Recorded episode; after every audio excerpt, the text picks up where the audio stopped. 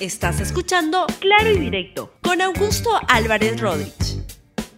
Bienvenidos a Claro y Directo, un programa de RTV.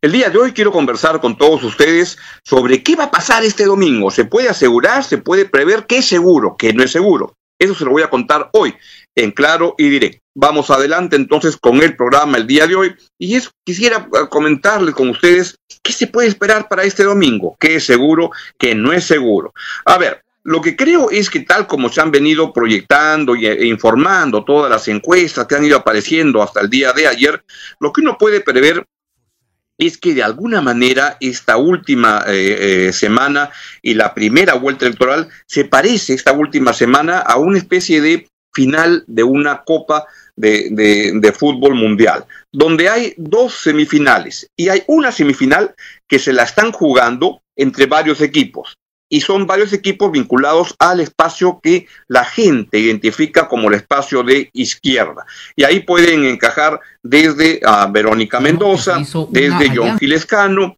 es como la gente los puede percibir, hasta, por ejemplo, Pedro Castillo, que son los que siguen estando ahí en el primer pelotón de, este, de, la, de, la, de la contienda. Y hay otro espacio, el de la centro derecha, donde están compitiendo, me parece, candidatos como a Bernardo de Soto, como Keiko Fujimori, como López Aliaga y como quizá más al medio, pero ahí también se puede ubicar para simplificar las cosas George Forsyth. Así es como viene y que lo que más probable es que tengamos un, en, la, en, la, gran final, o sea, los que pasen a la segunda vuelta, un candidato que venga desde el sector más centroizquierdoso y un candidato que venga desde la centro derechosa y que eso se van a encontrar en la segunda vuelta. Comencemos con el espacio que se puede percibir más como la centro derecha y ahí lo que uno ubica es en primer lugar al señor George Forsyth, que ayer, ayer dio a conocer que tenía COVID y mandó este mensaje desde su cama, donde está padeciendo los embates de este virus.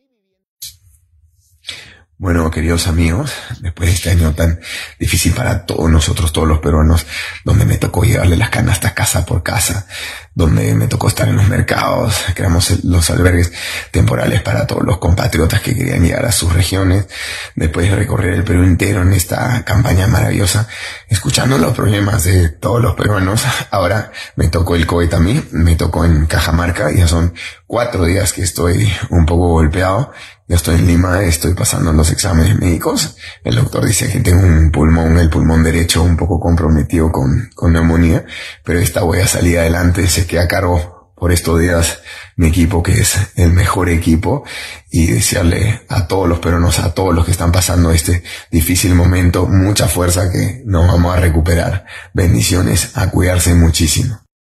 Bien, eso es lo que está pasando en el caso de George Force, que va a tener la última semana, no va a poder participar y este tampoco puede ir a, votar. Por tanto, es una, un hándicap que está dando una desventaja en este último tramo, pero vamos a ver qué es lo que ocurra y cuán ojalá que salga pronto, sin duda, de esta, de esta enfermedad y que lo pueda superar, es lo más importante, y que luego pueda ver cómo dentro de eso se maneja dentro de la campaña. Siempre en el espacio de la centro derecha, quien ha venido atropellando y creciendo en los últimos días, 10 días, es el señor Hernando de Soto.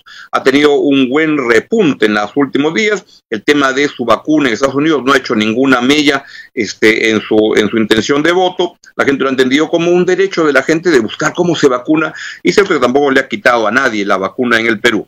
Y él lo que está es ah, entrando en su campaña. Chibolín es un refuerzo importante que le viene haciendo una, una publicidad este, algo extraña para mi punto de vista, pero de repente algunos sectores le puede estar entusiasmando eso, pero está avanzando y se perfila como uno de los que puede estar en la final en la segunda vuelta. ¿Qué es lo que ha dicho en el último día Fernando de Soto? Ha dicho que puedo hacer todas las reformas sin necesidad de una conciliación con el Congreso. Escuchémoslo. ¿Quién sería su premier? Eso por el momento no está determinado, por varias razones, te voy a contar. Yo considero que también esta etapa de la campaña es una prueba para todas las personas que están conmigo. Y lo que estamos viendo en ese momento es cómo se desempeña cada uno. Una cosa es adivinar y otra cosa es ya verlos desempeñados. Y yo creo que vamos a saber en tres o cuatro meses cuáles de todas las personas que están conmigo que tienen la capacidad de ser premier deben ser premier en ese momento porque son las personas que van a tener la credibilidad. Muy bien, pero la guerra podría significar, por ejemplo, enfrentarse al Congreso. No, yo no creo que eso sea necesario, porque yo también no tengo otra estrategia, pues. Yo tengo, yo tengo números. El 98% de las normas del país la da el Poder Ejecutivo. Sí, yo. O sea, usted tranquilamente puede gobernar solo. No, yo puedo hacer todas las reformas inmediatas sin necesidad de una conciliación en el Congreso. El, Perú, el país está produciendo 106 normas cada día, un segundito Enrique, 106 normas cada día, mientras que yo trato de conciliar entre bancada y bancada, no va a alcanzar el tiempo. Entonces yo tengo una idea de cómo se puede cambiar un país que está en transición. Y eso significa utilizar técnicas hasta ahora no reveladas en el Perú. Bien, cuidado con eso, porque sí es cierto que se puede avanzar mucho en ejecución de políticas públicas sin necesidad del Congreso, salvo que se quieran hacer reformas mayores, en mayores, en cuyo caso hay que pasar por el Congreso. Pero ojo, si me permiten una recomendación, mucho ojito a lo que pase en el Congreso de la República, porque se pueden gobernar para sacar al país adelante sin este, pasar por el Congreso. Pero un Congreso, como ya hemos visto, va con el sable desenvainado, va buscando enfrentamientos, busca este, censurar ministros, busca vacar presidentes. Por tanto, un mandato que tiene un presidente es darse cuenta que el Congreso de la República, lamentablemente en el Perú, es un peligro público y tiene que ver cómo tender puentes quien sea que gane la presidencia el, ah, en el primer domingo de junio, donde sería la segunda vuelta electoral. Se puede gobernar sin el Congreso, pero contra el Congreso, pues la verdad, y además con una bancada que no va a haber, el, señor de Soto, si es que fuera presidente, no va a tener una mayoría, ni una bancada, va a tener una bancada reducida, pues va a tener que ver cómo hace para lindiar contra un Congreso que por lo que uno ve en la lista parlamentarias viene más mediocre que el que estamos viendo. Y eso es difícil, pero no imposible. Bien, esto está pasando en el espacio de la, de la, de la derecha, centro derecha, y hay otro candidato que es Rafael López Aliaga, que es el peor candidato bajo desde mi modesto punto de vista en esta competencia, eh, tiene unas ideas ultraconservadoras, ultrareligiosas, machista, este, la verdad que es una candidatura que le hace mucho daño al Perú, pero ahí también está este, disputando y lo que ha dicho es que este, en su estilo de insultar, agraviar y disparar por todos lados, esta vez lo hace sobre el caso de Vizcarra y dice, yo le echo la culpa a Vizcarra de las muertes. A ver, pues una persona que ha dejado... Antes era búfalo, ratas. Bueno, no, pero Lagarto le cae bien, porque realmente la cara la tiene Vizcarra, ¿no? Este, y toda su gente, ¿no? Gente que ha dejado sin vacuna al Perú, y tú sabes perfectamente, este, en octubre Pfizer podía traer, pagar, recibir 20 millones de dólares si teníamos vacuna en diciembre. Una persona que ha dejado que se muera tanta gente, a partir de que no pagó los 20 millones de dólares a Pfizer, la vacuna seria que es Estados Unidos y Europa, yo sí le echo la culpa a Vizcarra, ¿ya? de todas las muertes, incluyendo a la gente que te rodea a ti y a mí, que son miles que han muerto, no gente muy próxima. Entonces, el Perú está harto. Ha usado la palabra genocidio, que viene del uso de la extrema izquierda de hace ya varias décadas, que supone que haya dolo, haya voluntad externa. Y, no, y, no, y, no, la hay, y no la hay. Voluntad. Yo, diría, habrá habido negligencia, pero hay, incompetencia. doloso y culposo. Bien, eso es lo que plantea el señor Rafael López Aliaga. Me parece que, por lo que se ha visto en la semana pasada, va en una tendencia de caída, de bajada. Vamos a ver qué pasa en esta semana, en esta elección tan incierta de donde todo cambia. Y para cerrar ese espacio de la centro derecha, está la señora Keiko Fujimori, que ha tenido una también un repunte, está ahí, ahí, no sé repunte, pero bien, está bien este, posicionada de lo que tiene. El Fujimorismo duro está soportando su candidatura y como no hay ninguna candidatura que, que fuerce, que pase, digamos, 10%, algo así, se está sosteniendo y es otra persona que podría pasar a la segunda vuelta. Y ella lo que ha dicho es que si es que este, ganara, este, convocaría un gabinete multipartidario.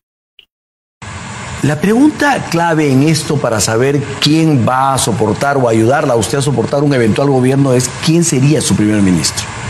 Y esa es una pregunta clave, ¿no es cierto? ¿Está dispuesta a contestarla o todavía no? Yo creo que hablar de nombres, Enrique, cuando todavía no... Ayuda mucho a un candidato para mostrar que tiene un equipo y que tendría un gobierno sólido. Yo, yo creo que si de algo puedo eh, mostrar con orgullo es el gran equipo técnico que tenemos, ¿no? Pero adelantar un nombre faltando una semana para el proceso electoral me parece un poquito prematuro. Lo que sí garantizo es un futuro gabinete multipartidario, un, así como ofrecemos Perú abierto, también será un gabinete abierto. ¿Un gabinete multipartidario? Sí. ¿De todas las sangres? en la que se tiene que convocar, tiene que haber una apertura, Enrique. Tenemos que ser conscientes que hay que lograr consensos y tenemos que buscar priorizar la convocatoria de las personas por su experiencia, más no por su color político. Muy bien, ¿y usted cree que dentro del Fujimorismo y que Alberto Fujimori le va a aceptar una cosa así? Yo, cuando a mi padre le comenté que estaba invitando a Fernando Rospigliosi, él se alegró. Me preguntó, ¿y aceptará? Bueno, le digo, él me ha aceptado, este, te quiero comentar esto. Eh, y él se alegró, saludó la incorporación de Fernando. Bueno, habría que preguntar cuántas agrupaciones aceptarían una invitación de Fuerza Popular en un evento del gobierno. Bueno, eh, la, la invitación está hecha me parece una buena idea convocar un gabinete multipartidario, aunque me hubiera gustado que la respuesta cuando le preguntan su padre qué habría dicho, que diga la presidenta sería yo, no mi padre, ¿no? Se supone. Pero eso cierra el espacio de la centro derecha. ¿Quién puede estar mejor posicionado o mejores posicionados para pasar a esa segunda vuelta? Por lo que se ha visto en la trayectoria de, la última, de las últimas semanas, creo que se lo van a disputar entre Hernando de Soto y Keiko Fujimori, que uno de los dos me parece que estaría en esa a segunda vuelta. Y ahora nos vamos al espacio de la centro izquierda hacia la izquierda. Y ahí está, en primer lugar, este, quien sigue también bien este, posicionada en el, en el nivel en que ha estado en las últimas semanas, Verónica Mendoza, que dice que convocaremos a todos los sectores democráticos para poder salir de la crisis invocar a la ciudadanía a que marque las tres JP porque vamos a necesitar una bancada lo más sólida posible.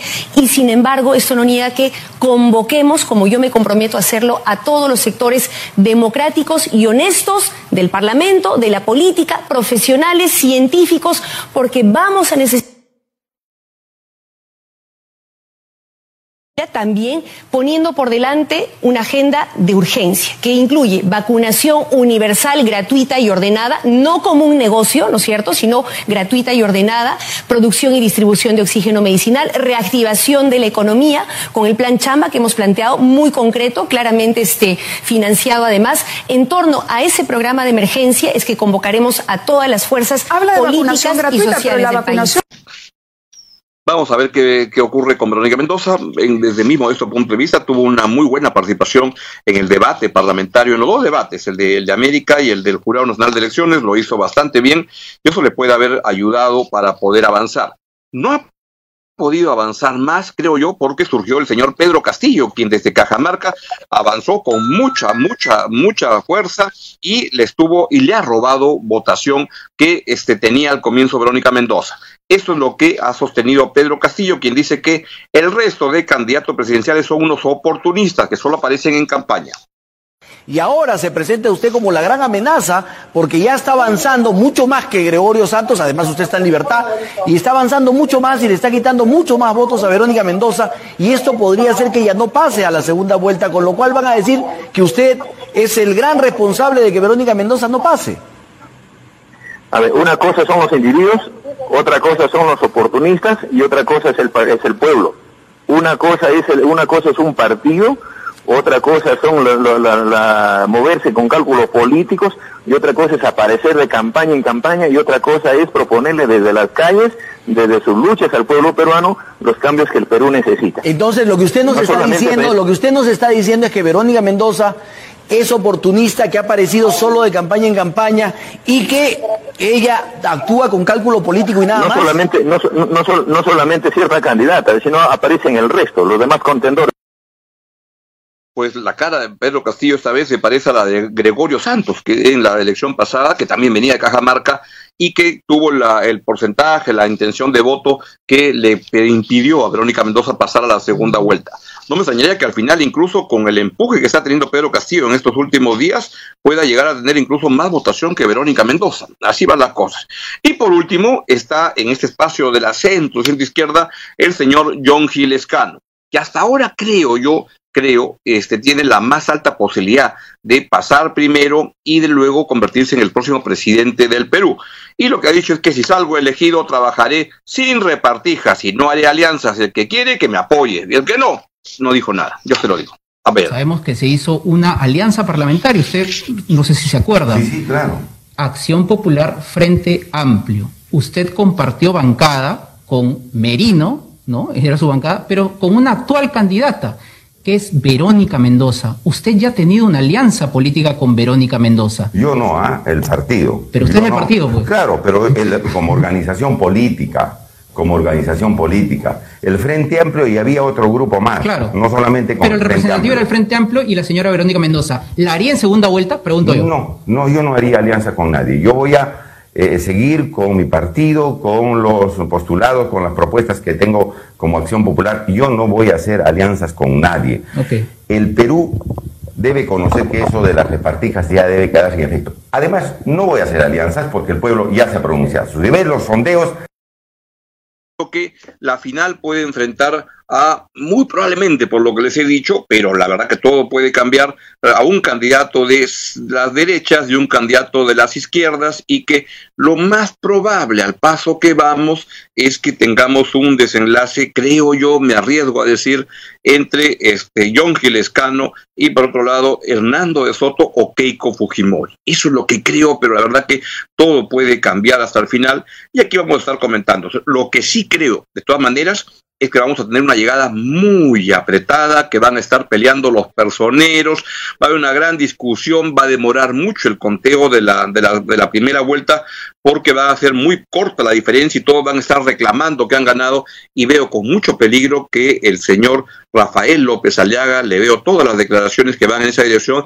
de reclamar un fraude y armar un tremendo problema en el Perú que con el objetivo de deslegitimizar la elección del año 2021. Es lo que me parece, ojalá que no ocurra y este, pues así veo que van las cosas. Se lo seguiré contando en los días siguientes aquí en Claro Directo en RTV. Es todo lo que les quiero contar y cuídense mucho y sean solidarios con las personas que menos tienen. Chao, chao.